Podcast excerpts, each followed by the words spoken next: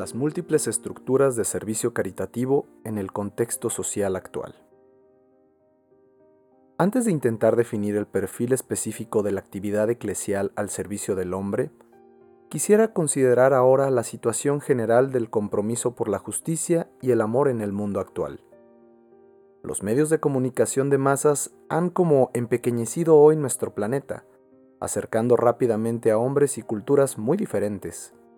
Si bien este estar juntos suscita a veces incomprensiones y tensiones, el hecho de que ahora se conozcan de manera mucho más inmediata las necesidades de los hombres es también una llamada sobre todo a compartir situaciones y dificultades. Vemos cada día lo mucho que se sufre en el mundo a causa de tantas formas de miseria material o espiritual, no obstante los grandes progresos en el campo de la ciencia y de la técnica. Así pues, el momento actual requiere una nueva disponibilidad para socorrer al prójimo necesitado. El Concilio Vaticano II lo ha subrayado con palabras muy claras. Al ser más rápidos los medios de comunicación, se ha cortado en cierto modo la distancia entre los hombres y todos los habitantes del mundo. La acción caritativa puede y debe abarcar hoy a todos los hombres y todas sus necesidades. Por otra parte, y este es un aspecto provocativo y a la vez estimulante del proceso de globalización, Ahora se puede contar con innumerables medios para prestar ayuda humanitaria a los hermanos y hermanas necesitados, como son los modernos sistemas para la distribución de comida y ropa, así como también para ofrecer alojamiento y acogida. La solicitud por el prójimo, pues, superando los confines de las comunidades nacionales, tiende a extender su horizonte al mundo entero. El Concilio Vaticano II ha hecho notar oportunamente que, entre los signos de nuestros tiempos, es digno de mención especial el creciente e inexcusable sentido de solidaridad entre todos los pueblos. Los organismos del Estado y las asociaciones humanitarias favorecen iniciativas orientadas a este fin, generalmente mediante subsidios o desgrabaciones fiscales en un caso, o poniendo a disposición considerables recursos en otro. De este modo, la solidaridad expresada por la sociedad civil supera de manera notable a la realizada por las personas individualmente. En esta situación han surgido numerosas formas nuevas de colaboración entre entidades estatales y eclesiales que se han demostrado fructíferas. Las entidades eclesiales, con la transparencia en su gestión y la fidelidad al deber de testimoniar el amor, podrán animar cristianamente también a las instituciones civiles, favoreciendo una coordinación mutua que seguramente ayudará a la eficacia del servicio caritativo. También se han formado en este contexto múltiples organizaciones con objetivos caritativos o filantrópicos, que se esfuerzan por lograr soluciones satisfactorias desde el punto de vista humanitario a los problemas sociales y políticos existentes. Un fenómeno importante de nuestro tiempo es el nacimiento y difusión de muchas formas de voluntariado que se hacen cargo de múltiples servicios. A este propósito, quisiera dirigir una palabra especial de aprecio y gratitud a todos los que participan de diverso modo en estas actividades. Esta labor tan difundida es una escuela de vida para los jóvenes, que educa a la solidaridad y a estar disponibles para dar no solo algo, sino a sí mismos. De este modo, frente a la anticultura de la muerte que se manifiesta, por ejemplo, en la droga, se contrapone el amor, que no se busca a sí mismo, sino que, precisamente en la disponibilidad a perderse a sí mismo en favor del otro, se manifiesta como cultura de la vida. También en la Iglesia Católica y en otras iglesias y comunidades eclesiales han aparecido nuevas formas de actividad caritativa y otras antiguas han resurgido con renovado impulso. Son formas en las que frecuentemente se logra establecer un acertado nexo entre evangelización y obras de caridad. Deseo corroborar aquí expresamente lo que mi gran predecesor Juan Pablo II dijo en su encíclica Solicitudo Rei Socialis, cuando declaró la disponibilidad de la Iglesia Católica a colaborar con las organizaciones caritativas de estas iglesias y comunidades, puesto que todos nos movemos por la misma motivación fundamental y tenemos los ojos puestos en el mismo objetivo, un verdadero humanismo que reconoce en el hombre la imagen de Dios y quiere ayudarlo a realizar una vida conforme a esta dignidad. La encíclica Ut Unum Sint destacó después, una vez más, que para un mejor desarrollo del mundo es necesaria la voz común de los cristianos, su compromiso para que triunfe el respeto de los derechos y de las necesidades de todos, especialmente de los pobres, los marginados y los indefensos. Quisiera expresar mi alegría por el hecho de que este deseo haya encontrado amplio eco en numerosas iniciativas en todo el mundo. El perfil específico de la actividad caritativa de la Iglesia. En el fondo, el aumento de organizaciones diversificadas que trabajan en favor del hombre en sus diversas necesidades se explica por el hecho de que el imperativo del amor al prójimo ha sido grabado por el Creador en la naturaleza misma del hombre. Pero es también un efecto de la presencia del cristianismo en el mundo, que reaviva continuamente y hace eficaz este imperativo, a menudo tan empañado a lo largo de la historia. La mencionada reforma del paganismo intentada por el emperador Juliano el Apóstata es solo un testimonio inicial de dicha eficacia. En este sentido, la fuerza del cristianismo se extiende mucho más allá de las fronteras de la fe cristiana. Por tanto, es muy importante que la actividad caritativa de la Iglesia mantenga todo su esplendor y no se diluya en una organización asistencial genérica, convirtiéndose simplemente en una de sus variantes. Pero, ¿cuáles son los elementos que constituyen la esencia de la caridad cristiana y eclesial? Según el modelo expuesto en la parábola del buen samaritano, la caridad cristiana es, ante todo y simplemente, la respuesta a una necesidad inmediata en una determinada situación. Los hambrientos han de ser saciados, los desnudos vestidos, los enfermos atendidos para que se recuperen, los prisioneros visitados, etc. Las organizaciones caritativas de la Iglesia, comenzando por Caritas Diocesana Nacional Internacional, han de hacer lo posible para poner a disposición los medios necesarios y, sobre todo, los hombres y mujeres que desempeñan estos cometidos. Por lo que se refiere al servicio que se ofrece a los que sufren, es preciso que sean competentes profesionalmente. Quienes prestan ayuda han de ser formados de manera que sepan hacer lo más apropiado y de la manera más adecuada, asumiendo el compromiso de que se continúe después las atenciones necesarias. Un primer requisito fundamental es la competencia profesional, pero por sí sola no basta. En efecto, se trata de seres humanos y los seres humanos necesitan siempre algo más que una atención solo técnicamente correcta. Necesitan humanidad. Necesitan atención cordial. Cuantos trabajan en las instituciones caritativas de la Iglesia deben distinguirse por no limitarse a realizar con destreza lo más conveniente en cada momento, sino por su dedicación al otro con una atención que sale del corazón, para que el otro experimente su riqueza de humanidad. Por eso, dichos agentes, además de la preparación profesional, necesitan también y sobre todo una formación del corazón. Se les ha de guiar hacia ese encuentro con Dios en Cristo, que suscite en ellos el amor y abra su espíritu al otro, de modo que, para ellos, el amor al prójimo ya no sea un mandamiento, por así decir, impuesto desde fuera, sino una consecuencia que se desprende de su fe, la cual actúa por la caridad. La actividad caritativa cristiana ha de ser independiente de partidos e ideologías.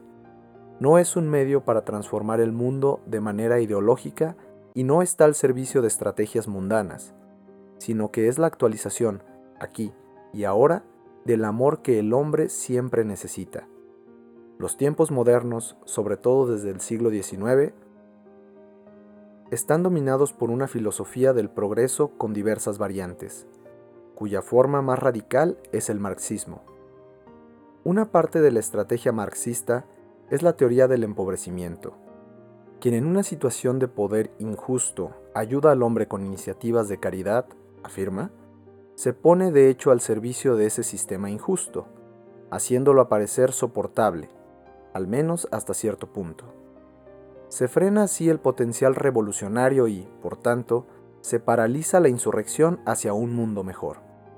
De aquí el rechazo y el ataque a la caridad como un sistema conservador del status quo. En realidad, esta es una filosofía inhumana.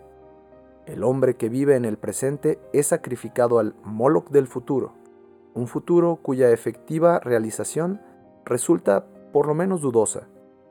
La verdad es que no se puede promover la humanización del mundo renunciando, por el momento, a comportarse de manera inhumana. A un mundo mejor se contribuye solamente haciendo el bien ahora y en primera persona, con pasión y donde sea posible, independientemente de estrategias y programas de partido. El programa del cristianismo, el programa del buen samaritano, el programa de Jesús, es un corazón que ve. Este corazón ve dónde se necesita amor y actúa en consecuencia. Obviamente, cuando la actividad caritativa es asumida por la Iglesia como iniciativa comunitaria, a la espontaneidad del individuo debe añadirse también la programación, la previsión, la colaboración con otras instituciones similares. Además, la caridad no ha de ser un medio en función de lo que hoy se considera proselitismo. El amor es gratuito, no se practica para obtener otros objetivos. Pero esto no significa que la acción caritativa deba, por decirlo así, dejar de lado a Dios y a Cristo. Siempre está en juego todo el hombre. Con frecuencia, la raíz más profunda del sufrimiento es precisamente la ausencia de Dios. Quien ejerce la caridad en nombre de la Iglesia nunca trata de imponer a los demás la fe de la Iglesia. Es consciente de que el amor, en su pureza y gratuidad, es el mejor testimonio del Dios en el que creemos y que nos impulsa a amar. El cristiano sabe cuándo es tiempo de hablar de Dios y cuándo es oportuno callar sobre Él, dejando que hable solo el amor.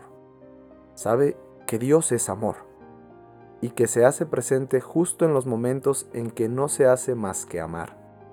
Y sabe, volviendo a las preguntas del antes, que el desprecio del amor es vilipendio de Dios y del hombre, es el intento de prescindir de Dios. En consecuencia, la mejor defensa de Dios y del hombre consiste precisamente en el amor. Las organizaciones caritativas de la Iglesia tienen el cometido de reforzar esta conciencia en sus propios miembros, de modo que a través de su actuación, así como por su hablar, su silencio, su ejemplo, sean testigos creíbles de Cristo. Los responsables de la acción caritativa de la Iglesia. Finalmente, debemos dirigir nuestra atención a los responsables de la acción caritativa de la Iglesia ya mencionados. En las reflexiones precedentes se ha visto claro que el verdadero sujeto de las diversas organizaciones católicas que desempeñan un servicio de caridad es la Iglesia misma, y eso a todos los niveles, empezando por las parroquias, a través de las iglesias particulares, hasta llegar a la Iglesia Universal. Por esto, fue muy oportuno que mi venerado predecesor, Pablo VI, instituyera el Consejo Pontificio Cor Unum como organismo de la Santa Sede responsable para la orientación y coordinación entre las organizaciones y las actividades caritativas promovidas por la Iglesia Católica.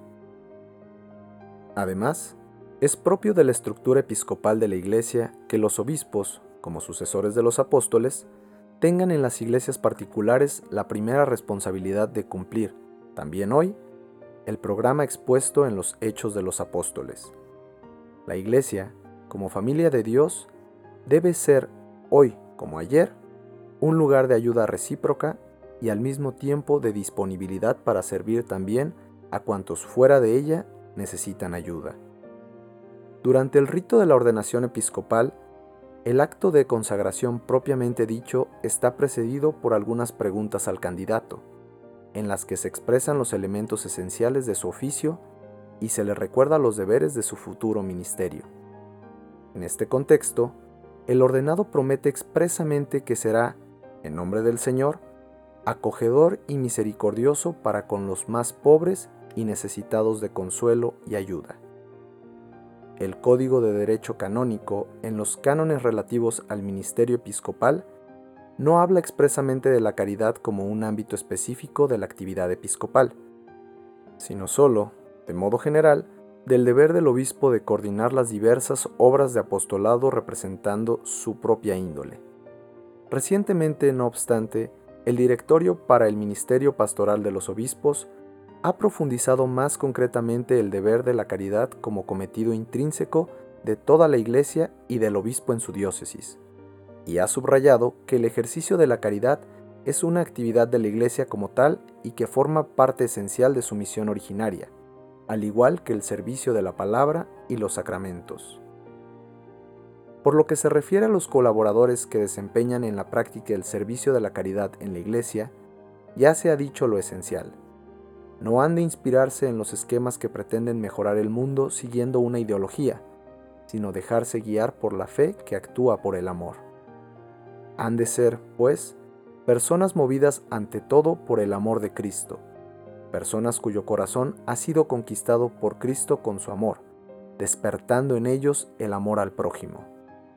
El criterio inspirador de su actuación deberá ser lo que se dice en la segunda carta a los Corintios. Nos apremia el amor de Cristo.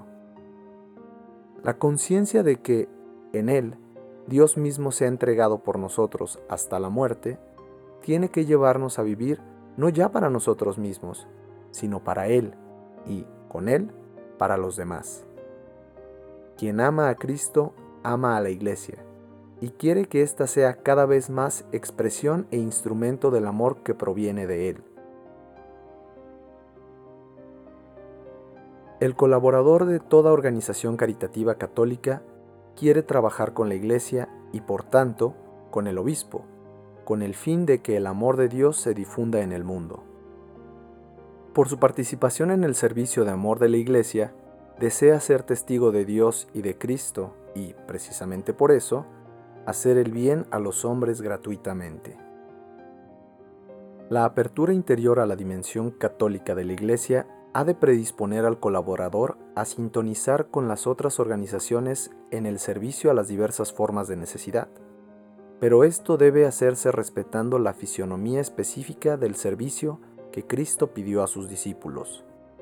En su himno a la caridad, San Pablo nos enseña que esta es siempre algo más que una simple actividad. Podría repartir en limosnas todo lo que tengo y aún dejarme quemar vivo. Si no tengo amor, de nada me sirve. Este himno debe ser la carta magna de todo el servicio eclesial en él se resumen todas las reflexiones que he puesto sobre el amor a lo largo de esta carta encíclica. La actualización práctica resulta insuficiente si en ella no se puede percibir el amor por el hombre, un amor que se alimenta en el encuentro con Cristo. La íntima participación personal en las necesidades y sufrimientos del otro se convierte así en un darme a mí mismo. Para que el don no humille al otro, no solamente debo darle algo mío, sino a mí mismo. He de ser parte del don como persona. Este es un modo de servir que hace humilde al que sirve. No adopta una posición de superioridad ante el otro, por miserable que sea momentáneamente su situación. Cristo ocupó el último puesto en el mundo, la cruz, y precisamente con esta humildad radical nos ha redimido y nos ayuda constantemente. Quien es capaz de ayudar reconoce que, precisamente de este modo, también Él es ayudado. El poder ayudar no es mérito suyo ni motivo de orgullo. Esto es gracia. Cuanto más se esfuerza uno por los demás, mejor comprenderá y hará suya la palabra de Cristo. Somos unos pobres siervos. En efecto, reconoce que no actúa fundándose en una superioridad o mayor capacidad personal, sino porque el Señor le concede este don. A veces, el exceso de necesidades y lo limitado de sus propias actuaciones le harán sentir la tentación del desaliento, pero, precisamente entonces, le aliviará saber que, en definitiva, Él no es más que un instrumento en manos del Señor se liberará así de la presunción de tener que mejorar el mundo, algo siempre necesario, en primera persona y por sí solo. Hará con humildad lo que le es posible y, con humildad, confiará el resto al Señor. Quien gobierna el mundo es Dios, no nosotros. Nosotros le ofrecemos nuestro servicio solo en lo que podemos y hasta que Él nos dé las fuerzas. Sin embargo, hacer todo lo que está en nuestras manos con las capacidades que tenemos es la tarea que mantiene siempre activo al siervo bueno de Jesucristo. Nos apremia el amor de Cristo. La experiencia de la inmensa necesidad puede, por un lado, inclinarnos hacia la ideología que pretende realizar ahora lo que, según parece, no consigue el gobierno de Dios sobre el mundo, la solución universal de todos los problemas. Por otro, puede convertirse en una tentación a la inercia ante la impresión de que, en cualquier caso, no se puede hacer nada. En esta situación, el contacto vivo con Cristo es la ayuda decisiva para continuar en el camino recto. Ni caer en una soberbia que desprecia al hombre y en realidad nada construye, sino que más bien destruye, ni ceder a la resignación, la cual impedirá dejarse guiar por el amor y así servir al hombre. La oración se convierte en estos momentos en una exigencia muy concreta, como medio para recibir constantemente fuerzas de Cristo. Quien reza no desperdicia su tiempo, aunque todo haga pensar en una situación de emergencia y parezca impulsar solo a la acción. La piedad no escatima la lucha contra la pobreza o la miseria del prójimo. La Beata Teresa de Calcuta es un ejemplo evidente de que el tiempo dedicado a Dios en la oración no solo deja de ser un obstáculo para la eficacia y la dedicación al amor al prójimo, sino que es en realidad una fuente inagotable para ello.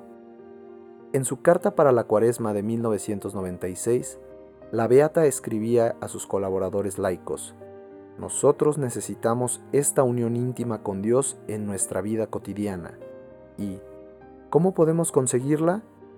A través de la oración. Ha llegado el momento de reafirmar la importancia de la oración ante el activismo y el secularismo de muchos cristianos comprometidos en el servicio caritativo. Obviamente, el cristiano que reza no pretende cambiar los planes de Dios o corregir lo que Dios ha previsto. Busca más bien el encuentro con el Padre de Jesucristo, pidiendo que esté presente con el consuelo de su espíritu en él y en su trabajo. La familiaridad con el Dios personal y el abandono a su voluntad impiden la degradación del hombre, lo salvan de la esclavitud de las doctrinas fanáticas y terroristas. Una actitud auténticamente religiosa evita que el hombre se erija en juez de Dios, acusándolo de permitir la miseria sin sentir compasión por sus criaturas. Pero quien pretende luchar contra Dios apoyándose en el interés del hombre, ¿con quién podrá contar cuando la acción humana se declare impotente? Es cierto que Job puede quejarse ante Dios por el sufrimiento incomprensible y aparentemente injustificable que hay en el mundo. Por eso, en su dolor dice, ¿quién me diera saber encontrarle, poder llegar a su morada? Sabría las palabras de su réplica, comprendería lo que me dijera. ¿Precisaría gran fuerza para disputar conmigo? Por eso estoy ante él horrorizado, y cuanto más lo pienso, más me espanta. Dios me ha enervado el corazón, el omnipotente me ha aterrorizado. A menudo no se nos da a conocer el motivo por el que Dios frena su brazo en vez de intervenir. Por otra parte, Él tampoco nos impide gritar como Jesús en la cruz. Dios mío, Dios mío, ¿por qué me has abandonado? Deberíamos permanecer con esta pregunta ante su rostro en diálogo orante. ¿Hasta cuándo, Señor, vas a estar sin hacer justicia, tú que eres santo y verás? San Agustín da a este sufrimiento nuestro la respuesta de la fe. Si lo comprendes, entonces no es Dios. Nuestra protesta no quiere desafiar a Dios ni insinuar en Él algún error, debilidad o indiferencia. Para el creyente no es posible pensar que Él sea impotente o bien que tal vez esté dormido. Es cierto, más bien, que incluso nuestro grito es, como en la boca de Jesús en la cruz, el modo extremo y más profundo de afirmar nuestra fe en su poder soberano. En efecto, los cristianos siguen creyendo, a pesar de todas las incomprensiones y confusiones del mundo que les rodea, en la bondad de Dios y su amor al hombre. aunque estén inmersos como los demás hombres en las dramáticas y complejas vicisitudes de la historia, permanecen firmes en la certeza de que Dios es Padre y nos ama, aunque su silencio siga siendo incomprensible para nosotros. Fe, esperanza y caridad están unidas. La esperanza se relaciona prácticamente con la virtud de la paciencia, que no desfallece ni siquiera ante el fracaso aparente, y con la humildad, que reconoce el misterio de Dios y se fía de Él incluso en la oscuridad. La fe nos muestra a Dios que nos ha dado a su Hijo y así suscita en nosotros la firme certeza de que realmente es verdad que Dios es amor. De este modo, transforma nuestra impaciencia y nuestras dudas en la esperanza segura de que el mundo está en manos de Dios y que, no obstante las oscuridades, al final vencerá Él como luminosamente muestra el Apocalipsis mediante sus imágenes sobrecogedoras. La fe, que hace tomar conciencia del amor de Dios revelado en el corazón traspasado de Jesús en la cruz, suscita a su vez el amor. El amor es una luz, en el fondo la única, que ilumina constantemente a un mundo oscuro y nos da la fuerza para vivir y actuar. El amor es posible, y nosotros podemos ponerlo en práctica porque hemos sido creados a imagen de Dios. Vivir el amor y así llevar la luz de Dios al mundo. A esto quisiera invitar con esta encíclica.